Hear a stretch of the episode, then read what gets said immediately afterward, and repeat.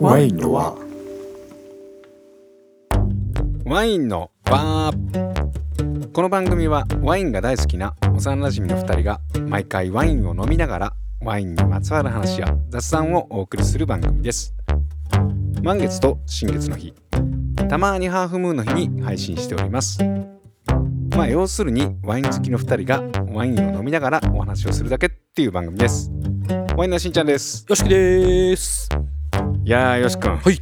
久々の通常そう会やというねか。通常 そうやね。ゲスト会が続いたからね。ゲスト会とか、まあ、うんポエムやったりとかで、うんうんうんいわゆる普通の会っていうのが久々ですね。ねうんなかったけど普通の会で、まあ、普通のいつものように、うん。まあ、ジュラっていうね今こうあの猫がいるんで猫すがけね、ど、はい。と戯れなが倒られながら ね。今3匹揃ってますねそうなんですよ。なんかね収録する日ってね、三匹揃うことが多いんですよね。普段はうんなんか客人が来ても三匹揃うことってなかなかないんですけどね。あそうなんやう、ん。もう僕のこと多分もう家人やみたいな感じで思ってんのかな。うんうん。で今日ね久々の通常会なんですけども、うんワインというお酒があるじゃないですかありますね。僕たちが大好きなはい。で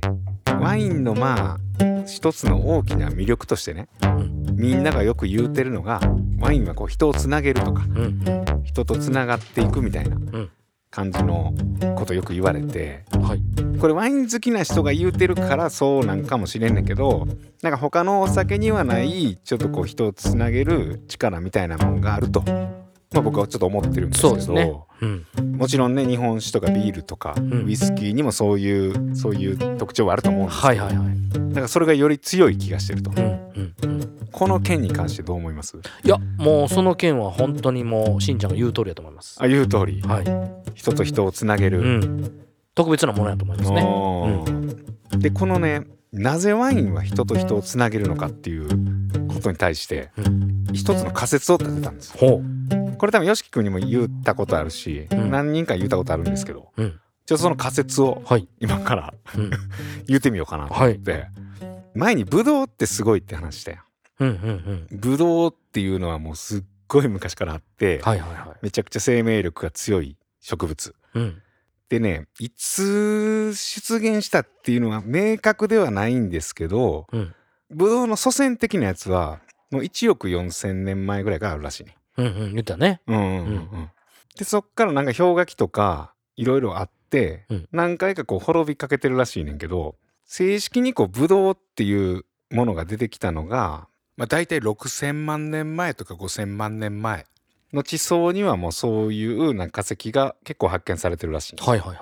その後1,500万年前ぐらいかなはもう地球上にもうめちゃくちゃあってんて、うーん。ブドウが。はいはいはでなんでブドウってそんなに地球上に存在することができたかって言ったらまあ木やけど言ったらつる性の植物じい。ゃないですか。うんうんうんでワイン用ってほら結構短く切って、うん凝縮させてそこに栄養を貯めて作るけどうん。はい。あれ多分ほっといたらぐんぐん伸びていく。うんうんうん。ぐんぐん伸びてでいろんな地域のブドウ他の種のブドウと混じり合ってでそこの地域でしか存在できひんようなこう DNA が混ざり合ってうんそこでまた新しいブドウが生まれてうんでそのブドウがまた伸びてっていう感じで言ったらつながり合ってうん生。きてきたはい。植物なんうんで氷河期も全然乗り越えてるしうんうん。なんならもう恐竜ぐらいの時からもう全然いるうん。をずーっとやってきたわけですよ。恐竜が絶滅しても生き生きてたわけだからね、ブドウの木は。そうそうそうそうそうそう。でそれはどうやって生きてきたかっつったらやっぱつながり合って生きてきた。うー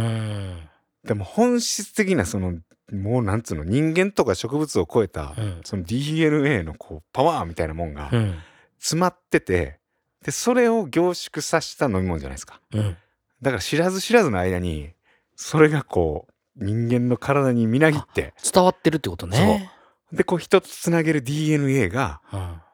伝わってでそこでこういろんな人とつながり合っていくみたいなうん。力があるんじゃないかという仮説どう思いますかこれいやもう僕はほんま にねそれは信じててあると思うほんまになんかねお酒の枠だけでは捉えられへんのよこうれーんどう考えてもう、ーんうんうん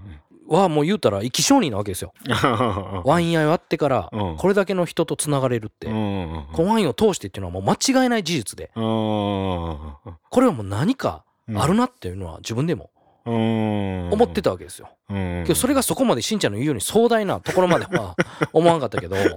けど実際そう言われてみれば、うんやっぱりねそういう歴史を物語ってるのは絶対ようね。んうんそうだから文明とか歴史とかそんなレベルじゃなく、うんうんうんもう植物うん地球上の生き物としての、うんもう本質みたいなうんものが詰まってんちゃうかなみたいな、うんうん文明とかねよくワインの歴史ってうんまあ8,000年前とかうんうん言われてて、そうやねもう8,000年も前からワインが作られててうん飲み続けられてるってすごいって思うねんけどもううんそんなレベルじゃないからねもうんうんう5,000万年前とかやかうら、んうんうんうんうんすごいよねその生命力というかね。そうそうそう、うんだからなんかそれがひょっとしたら知らず知らずの間に人間がこう感じ取ってかわからんけど、うんうんまあ、人間の多分行動も本当の根本を言えば DNA に支配されてると言っても過言ではな過い言ではないね。うん感じなんで、はいはいはい。ひょっとしたらねいやそれは繋がってると思う絶対。ううんん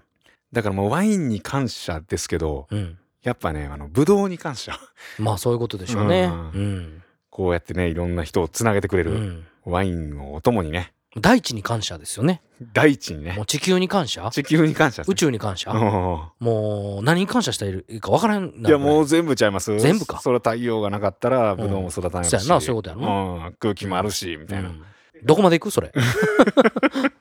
やこんなもんでいいんあであすこんよなもんでいいこんなもんでいいです、そのね生命力のはい塊とも言える、うん、うんうんこの液体をはいお供に、うん今日もお送りしますかね。はい行きましょうはい、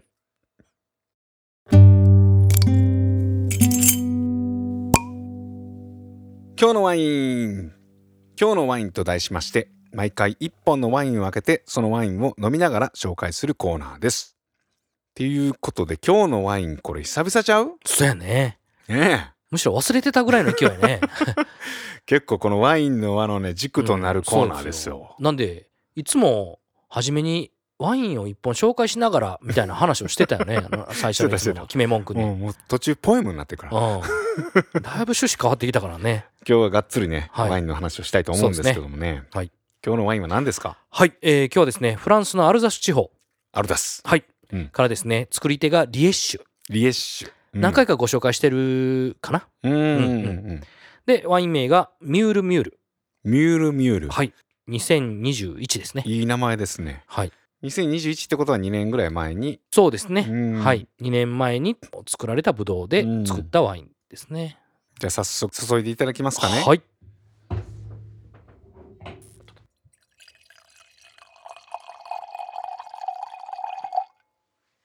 いいですね久々ですねこのワインの注ぐ音もね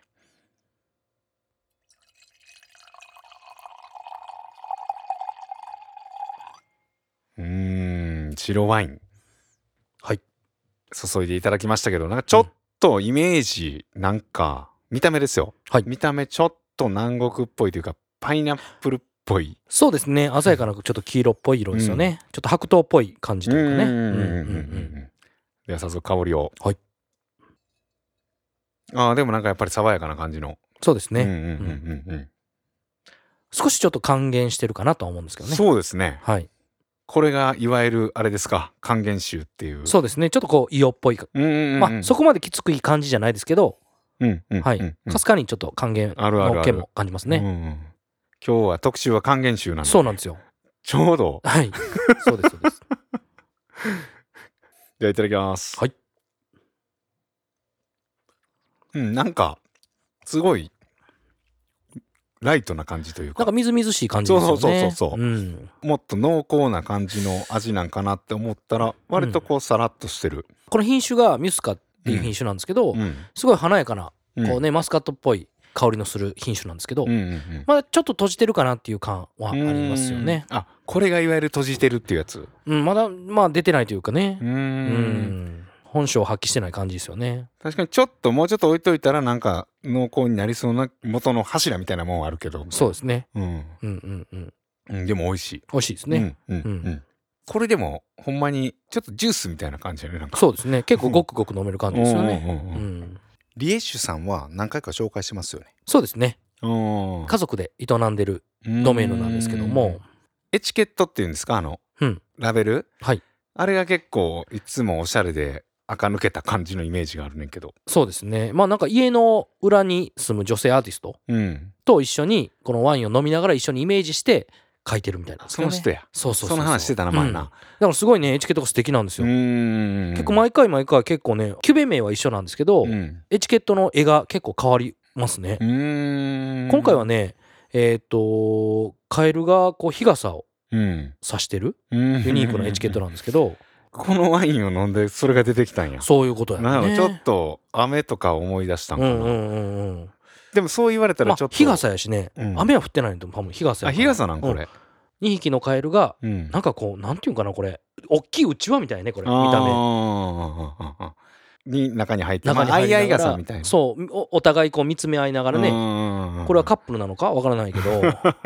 でも味のあるカエルですねそうですねねいいですよねちょっとこう和風な感じもしますけどねあ確かに確かうんにうんうんうんミスカっていうのはマスカットでしたっけそうですねはいいうんマスカットからできたそうですそうです、まあアルザスのミュスカ・オトネルっていう品品種なんですけどはいなんやろこの飲んだ後にねうん、結構ドライな感じっていうかそうですね結構締まってますよねうんうんあの本質的には甘いねんけどうんなんやろなその甘くてふわーんっていうよりもうん甘ふみたいなこううんうんうんうんうんうんうんポントンみたいなこう ああはいはいはいはいはいなるほどねそのなんていうの音で表すとうんうんうんうんポンふわーんとかじゃなくてなんかうんうんうんポントンみたいな ちょっとこうサスティンがあんまりはいはいそこまで強くないというか、そうですね、ねまあこれ13日間うんうんマセラシオうんン全本マセラシオンしてて、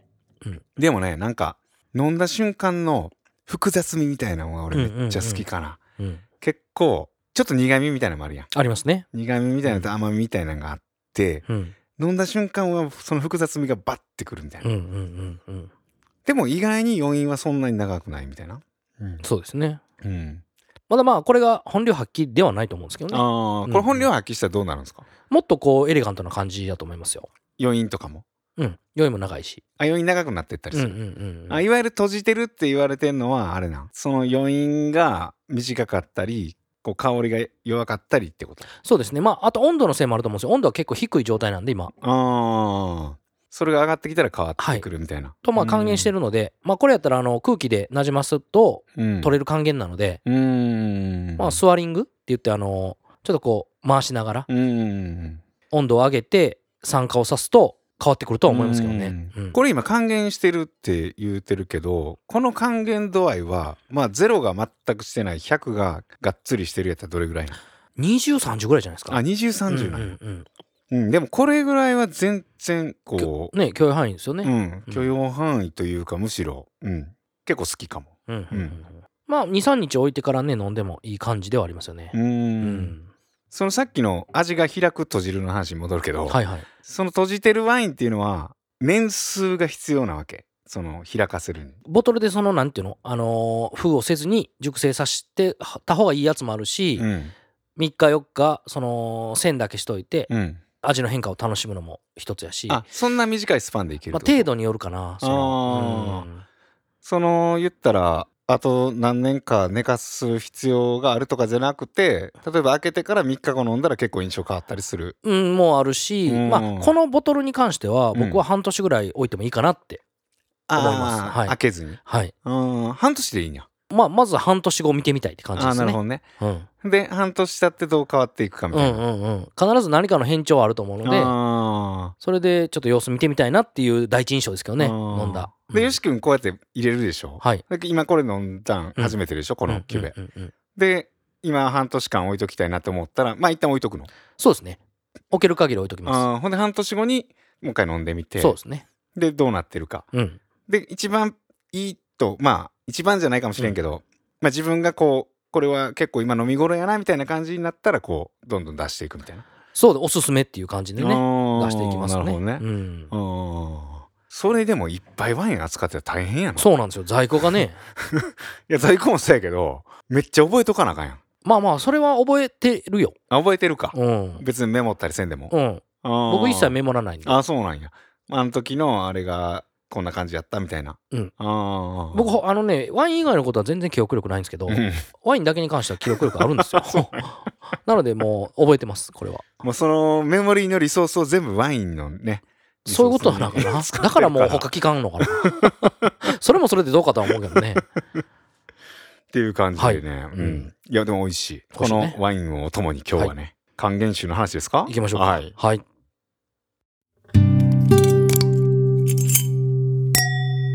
ワインの小話ワインの小話と題しまして毎回一つのテーマを取り上げてお送りするコーナーです本日のテーマは何ですかはい、えー本日はですねワインの還元酒還元酒ということで、さはい、っきから言うてますよねそうですねちょっとこうこのワインうっすら還元してるねみたいなとか、うんうんうん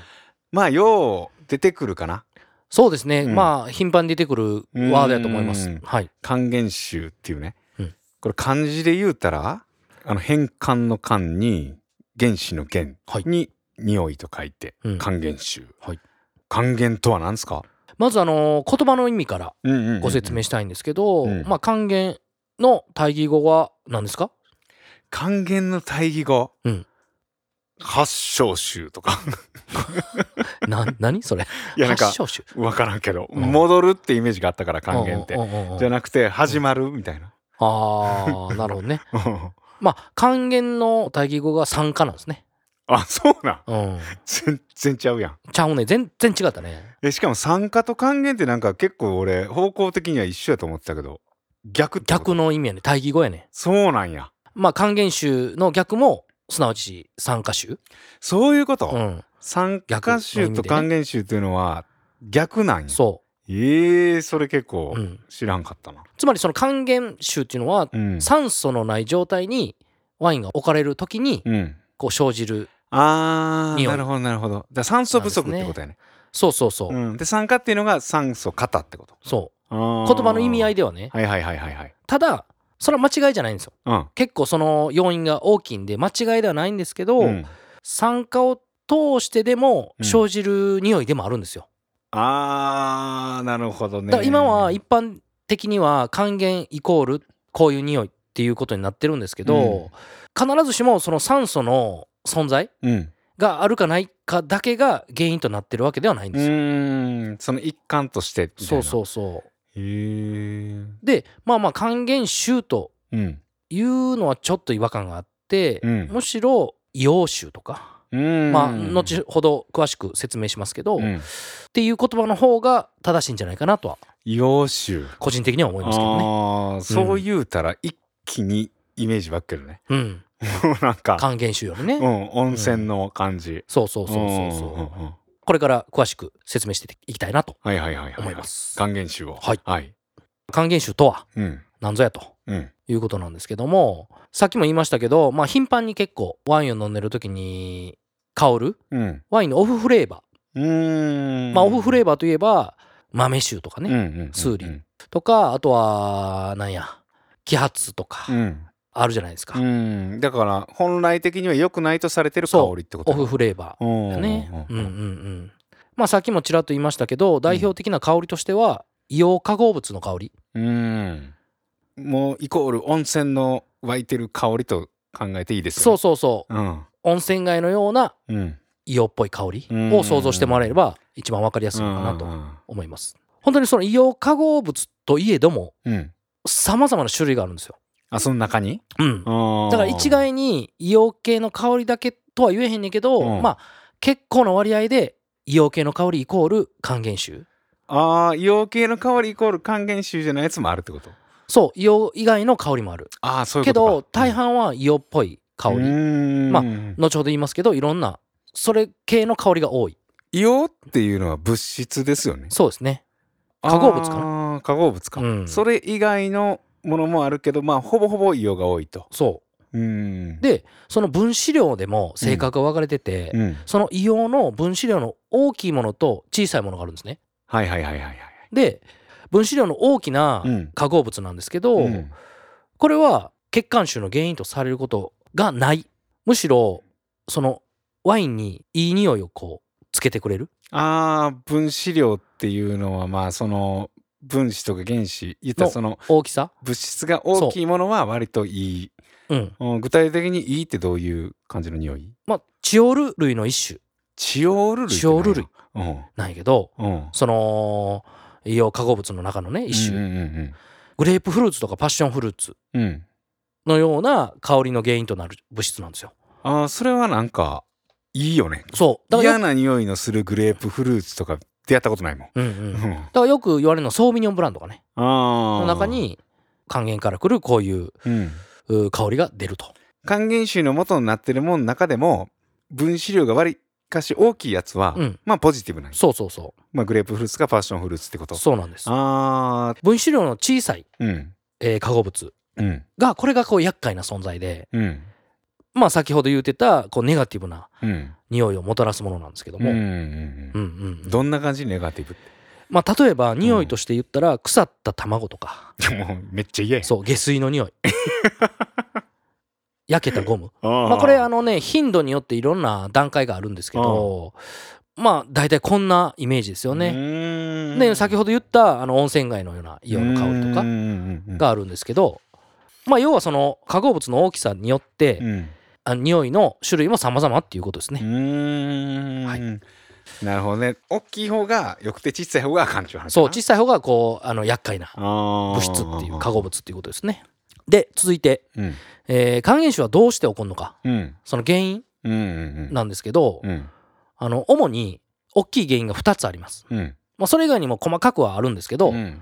もう結構有力な2つうんの原因があってうんまず1つはアルコール発酵中の果汁のうん窒素不足、窒素不足うん、酸素不足じゃなくて窒素窒素が不足するね、へえまあ、果汁というののはもちろんブドウねああ、うんぶどうがまあ言ったら絞り取ってジュースにします、んでその後、えっとタルとかに入れます、うんうんその時ってことねそう発酵の段階にうん、って生ずるものっていうことなんですけど、窒素不足ってなんかイメージわかへんないまいちうんうん説明します、うんまあ酵母が発酵するときにうん必要なエネルギー源の一つになるブドウの果汁の中にある窒素うんこの窒素ってもともとそのブドウの中に含まってんやけどうんうんそのやっぱり取れる年によって窒素の量が違うわけですよ。うんうんうんそうその窒素分が不足するとうん酵母はそれでもやっぱ発酵しようと思ってうん頑張って働くわけですよ。うんうん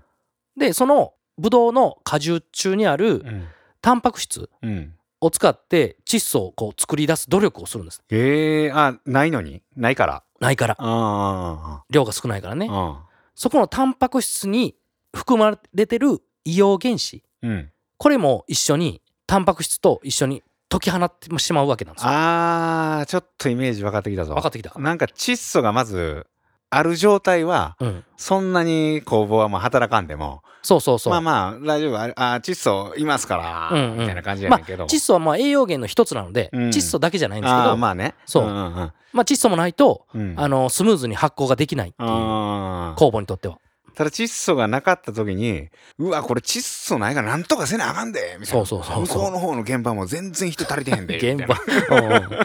そうほんでもうなんとかこの人をタ呼ンパク質をんで、ねうん バーってやんねんけどその中に用心みたいな。ついてきよんね ん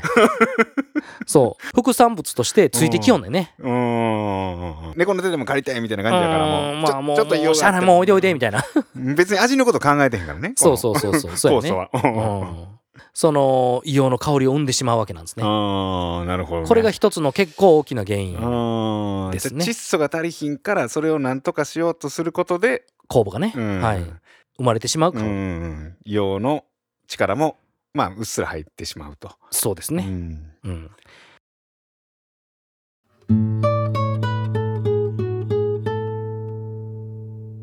で2つ目うんこれはね還元的な環境下での醸造うん熟成うんでの酸素不足還元的な環境下ってどんな状態、だから、えー、と献気的なうん空気の少ない、あー密閉されたっていうことですね密閉されたねそううん例えば、まあ、近代的な施設とかではステンレスタンクとかで醸造されることが近年多くなってきてると思うんですけど、うんうんうんうんステンレスタンクってすごいこう密閉性があるのよ、あ確かにうん、うんでその環境下でワインが長く熟成されるとうん還元酒が出てしまう、あうんーでもステンレスタンクのこういいとこは逆に酸化しにくいそうそうだから白ワインに使われることが多いよねああそういうことやね、うんで酸化を防ぐためにやりすぎると還元が出てくる可能性があそるうそうそあーなるほどそれでちょっと対比なんやう、ねそうなんですよ、うんであとはアルコール発酵後うんにこう長期にわたって檻と一緒に熟成させるうん製法があるんですけどシュールリーっていうんですけどシュールリーはいうんまあこれはまたいつかの特集であーちらっとお話ししようと思うんですけどうん何かというと檻と一緒にこう長期熟成させるうんことなんですけどうんうんそうするとそのワイン内の酸素をうん吸収してしまってうん檻がうんこう献気的うんうんだから空気がない状態にしてしまうんですね。あーそれで還元酒をまた出してしまうなるほどねうんで檻と一緒に熟成させるからその檻が得た酸素を取ってしまうねそうそうそうそうで酸欠になるとそうですうん酸欠やもうそうですうね。んもうそれが過度に行くと物質が出てしうまう。ーんだ2つの大きな理由っていうのは1個は窒素が足りんくて、うん窒素が足りひんことをなんとか補おうとするうん酵母が、うん、もう硫黄原子を、うん、出してしまうっていうのともう1個がこう酸欠になることによって、うんそういう硫黄原子が活発になるのかなこれ。うん、うん。うーんなっるていほうど、こね、となんですね。あーその2つの理由と。うん、さっきね飲んだリエッシュさんでもそうですけど、うんこのナチュラルワインの生産者になぜこういうこう還元がうん多いのか、うんまあもちろんその一般的なワインも還元はありますし、うんナチュラルワインの話だけじゃないんですけど、その可能性が高いうん原因として、は、まあ野生酵母うをん発酵の時に使うじゃないですか、うん基本。うんうんかつ酵母とのその接触時間が長く取ることが多いんですよね。うん、うーんなのでそのワインで還元酒が出る傾向が強いうーん。じゃあ一番の理由の方がちょっと近いんかなこの一つ大きな理由で言うと窒素不足と酸素不足で言ったら。あとはなるべくこう酸素を受け入れたくないんですよ、うん。その醸造してる時家庭は特にあそうなんや。だから酸化してしまうからあの SO2 を入れてないからら酸化を促すじゃないですか酸素を入れると、極力酸素は入れたくないんですよ、で酸化をより防ごうとするがゆえに、うん還元臭が出てしまうと。だから難しいんですよねうんバランスがねだから。すごうくんそのナチュラルワインの生産者はアルコール発酵時に気を使うっていうのもそうこうもあると思うんですよだねから還元臭を抑えようとすれば酸化のリスクが高まるってことやもんね。そうそうそうそあーそれはむずいな。うなのでうん。結構そのブドウができた時とかはもう窒素量をちゃんとこうラボに持って行って、うんどれぐらいあるのか測って、うんそれで調節する、う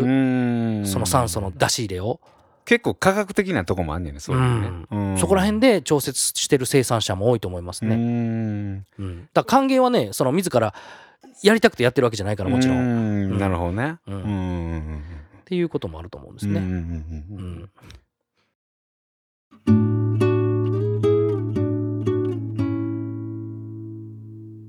あと、えー最後にですねうん還元臭の強弱うんうんうん強い弱いがあるんですねうんあるあるあるあるあるあうんうるん例えばあのスクリューキャップなどが原因でうん酸素接触がない還元に関しては、結構その軽いエアレーショうんうんンで取れる場合があるんですよ、うん軽く空気を含めるだけでうんでもその硫黄化合物系のものは取れるものと取れないものがあるんですようんいわゆるだから開けてちょっと硫黄っぽい香りするなってなったワインをうんちょっと置いといたらなくなる場合もあるしうんなくならない場合もあるとそうなんです、うんさっき言ったあのアルコール発酵中にこう出てしまううん副産物うんが、まあ、硫黄水素うんっていうんですけど、この硫黄水素の段階やったらまだまだちょっと軽い感じなんですね、うんうんまあ、香りで言うとゆで卵とかうんうんまあ、その硫黄その温泉街の香りこれは結構揮発性が高いんでだから感じやすいそう空気と接触させることで消える場合があるんですよ。あそうか感じやすいけど飛びやすいってこと、ね、そうそうそう飛びやすいと飛ばない場合もあるけどあけどむしろポジティブな感じ。あーゆで卵とか硫黄の香りでまだポジティブなんや、うんでもディープなやつは何なんそうそれがうんさっき言った硫化水素うんがさらにアルコールと反応するとうんチオール系のメルカプタンメルカプタンメルカプタン類うんへ反応してしまうねえそれアルコールがってことそうおー硫化水素がねおーそう反応したらどんな匂いなのそれがね焦げたゴムとかよく言われるの焦はげたゴムうあんさっき言ってたねそうあだからもう少量でも強い還元臭に変わってしまうあもここまでい行くとなんぼ空気と触れさせてもく、うん、もう消えないことが多いですねちなみにこの割合的に、うんいわゆる焦げたゴム、うんもうディープな還元臭ってうんどれぐらいの割合なん、最近は少なくなりましたよあもうあんま出会わへん、ここ10年前はうん、結構あってんもうそれ飲めたもんじゃないぐらいの感じいやもうきっつきついあくっさーみたいなもんあー飲めんことない飲めんことはないけどもう武将ねのぐらいはいかんもう飲めるレベルではないぐらい飲むのはあったけど最近はほぼないと思うあたまーにあるぐらいーあーでも武将ねってあるじゃないですか、はいはいそのいわゆるコルクが原因うでんうんうんワインがまあ半分腐ってしまうみたいな感じなんかな、うんうんうんうんあれも例えば10%武将ね50%武将ね100%武将ねみたいなああるね、うんうん、軽い部署のとこね10%ブショネやったら飲めるけどみたいうんな、うんうんで100%還元臭はどうなんもう飲まないいやもう無理やと思うあうあんじゃあブショネと一緒や100%ブショネと一緒や、まあまあね、あ厳しいと思いますよーなるほどねじゃあうん50%ぐらいまでやったらいけるって感じ、まあそのパーセン程度でなかなか言えへんけあど100%までいってしまったら他の香りも感じひんぐらいのそうだからもう他の香りとかも全部の要素を包み込んでしまって、うん、あもう還元の要素しか出ないあどうしてもああに関してはもうどうしようもないですよねああで取れへんやろしかも置いといてもうーんでもその還元臭って全部が全部悪じゃなくて、うんそのある意味そのわずかに還元臭うんがあると僕個人は結構ポジティブな感じで捉えるそれは僕もわかる、ちょっと先が楽しみ的なねね何が隠れてるんやろこの先にみたいな部分はあるんですよ。還元が取れてきた時にとかそうそうそうそう収まってきた時うに、ん、だだからそれまだ硫化水素の段階うん、ではまだ期待を持てるんですよ。でもちょっとわかんのがなんかうん、還元臭ってなんか前もちらっと言ったかもしれないけどちょっと癖があるじゃないですかそうやね。香り自体に、うんうんうんだから結構単純なワインにほんの 5%10% 混ざってたら、うん、結構それで複雑味が生まれるっていうかそうそうそそう。の元の味の良さとか香りの良さを消さへん程度に入ってたらうん、複雑性になるみたいうそやな。ね。だからバランスによっては、うんむしろその透明感とか清涼感うんで特にこう複雑性うんをもたらすことがうんうんうんある場合が多いかな。うんうんでもその度合いによるね。いやまあねまあうね、んうんうんうんそれ人の好みにもよるしねそうだからもうちょっとでもこういう硫黄の匂いうんが嫌やっていう人はその先にすごいポテンシャルがあってもあること自体考えられへんわけやんうか、ーんだからそれは厳しいと思いますね、うんけど僕は許容できるのでこういう匂いは、うだーんから日本人の人ってどっちか言うとねいつも温泉とかうん行ってる人が多いからまだ許容できる人は多いんじゃないかな、ああ確かにね諸外国の人より確かにと確かには勝手に思ってるけどねあうんーもしねワインを飲まれる機会があったら結構これボトル開けたてが匂いしやすいとかあんのそうやねボトル開けたては結構きつく感じる時があると思うあーだから言うたら酸化することで和らぐ減るからうーんその量はじゃあ開けたてがピークやうんうーんけどピークのまま行くやつもあるで、はいはいはいはいもう全く変わらへん、ももう潜在してて全く動かへんっていう、ん安定してるある意味そのでも還元臭はね初めは結構だからネガティブなんかなって思う時もあったけどでもそれはボトルさやねんなそうやねいわゆるこう還元臭っていう一括りにしてしまうとう、ん結局その還元臭も他の香りと混じって味わってるから、うんうんうん絶対にそうやねそのワインの本来持ってる香りね、うんうんうんうんだから交わって相性いいやつもあれば悪いやつもいるうんうんうあんるし、みたいな一概には言えへんけどみたいなそうですねでもなんかなんとなくやけど夜中にうんこうみんなでこう飲んでて、うんもう一本行くみたいな時の、うんうんあげようかもうこれで最後なみたいな感じうんうでんポンって開けてちょっと還元してる時のうんうんあの雰囲気とかめっちゃ好きやけどねあー うんうんみたいなそうなんかそうそう そうなんかその還元臭がなんかはいはいはいすごいこう馴染むっていうかうん場にううんん言ったら豆臭うんは完全にもうオフじゃないですうんうか、んうんうんけど還元って全部がオフじゃないから、うんそういう期待値も含めてなるほどねうん僕はオフフレーバーやけどオフフレーバーじゃない、 あーオフレーバーやけどまだええやつないうん、まだ期待を持てるよね、うんうんなるほどねものによってはオフレーバーの中ではもうこいつぐらいですよねそうですねまあ揮発酸とかもあるけどあ気圧さんも割とあれかうーん仲良うできる時もあんのかまあけどひどい時はねほんまもうボンドと かねあんな感じになるのでうん適度の揮適発酸や度ったのらねねいいけどなるほどねうんっていう感じではいはい還元酒についてねいろいろこれはもう体感してもらった方がいいんでねそうですねうんはいねワイン飲む機会があればうんまああると思うんですけどはい ちょっと意識してもし出会ったならその還元酒がどう変化していくかとか複雑味を生ましてんのか生ましてないのかみたいなはいある意味この還元酒も楽しんでいくみたいなそうですね、うん楽しんで感もらじえれでばうんワイン飲みましょうかはいはい。本日のワインの小話は、還元集。ありがとうございました。ありがとうございました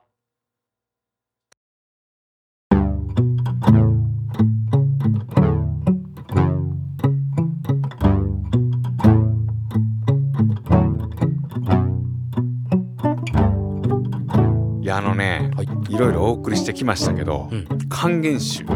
香りですけど、はいはいまあ、味にもこう影響してて。で、味っていうものに対してね、いろいろ最近考えてるんですよ。はいは味とは 何だい、うん、なんざえそんな なんざそんな味音痴なしんちゃんが味持ちなしんちゃんが。うんうんうん味というかね、いや味って言ったらあれかな。美味しい。うんうん美味しいって何って思う。うん、 美味しいってな美味しいって何 美味しいもんは美味しいんじゃん、美味しいは美味しいねんだけど、うん、 美味しいって美何味しいとは。美味しいとはうん美味しいとはえー、幸せうん幸せあでもそういうことなんですようんそういうことで多分ね結構美味しさって、んまあ、もちろん料理人の人とかみんな求めてるし、で、あのー食べたい人も美味しいもん食べたいうんうんねんけどうん普遍的なもんがあるようでうん多分ないんちゃうかなうんその美味しいという絶対値みたいなもんなくてうんうんでも必ずあるんですようんうんこの世に存在しないわけじゃなくてはい多分美味しいってことはあんねんけどうんでもそれはすごい要素が多いうん美味しいを決めるはいはいはいはい基本的にあの目につきやすいので言ったら、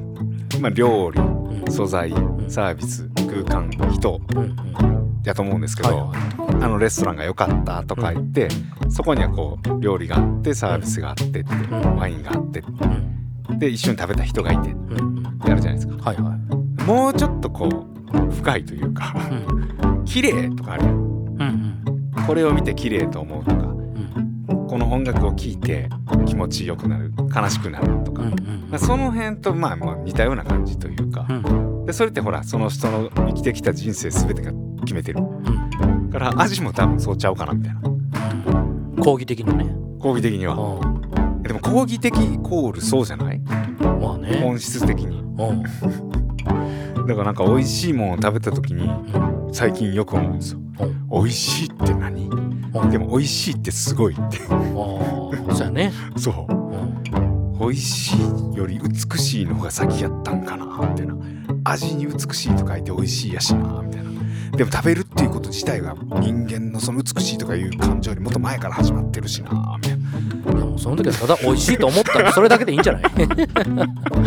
そこまで考える必要はないと思いますけど。うんまあないねんけうど、んまあ、こう僕結構考えるの好きなんでああそうやな。うん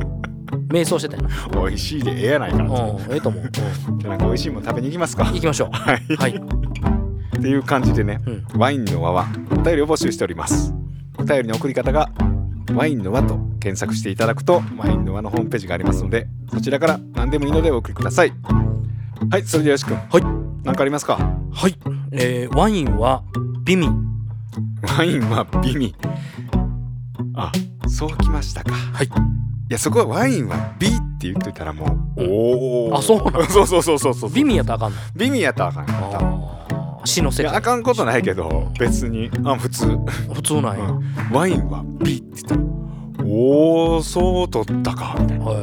「え一個いったな」みたいあ行った。行けへんかったな。ないけんかったあんなポエムは良かったけどなこれまだまだこれからですね。これからですねははいい、っていう感じで次回はあれかなポエムが最終回でうハーフムーンやりますけそうど、ですね。たぎりが出てくるかなお先にちょっとやっちゃった。あの、 やっねちゃ、った、告知しちゃった。そうそうあれ良かったからねああ、そうやね。うんでも今見ようと思っても多分見れないんでうんうんもう一回発表してもらいましょうか。そうたぎりさんもね一緒にはい。最後のポエムのコーナーというかそうですねの締最め終くく回りをはうんいしたいと思いますので、はいぜひ次回はハーフムーンですねなりますけども、はいぜひお聴きくださいそれでは皆さんごきげんようごきげんよう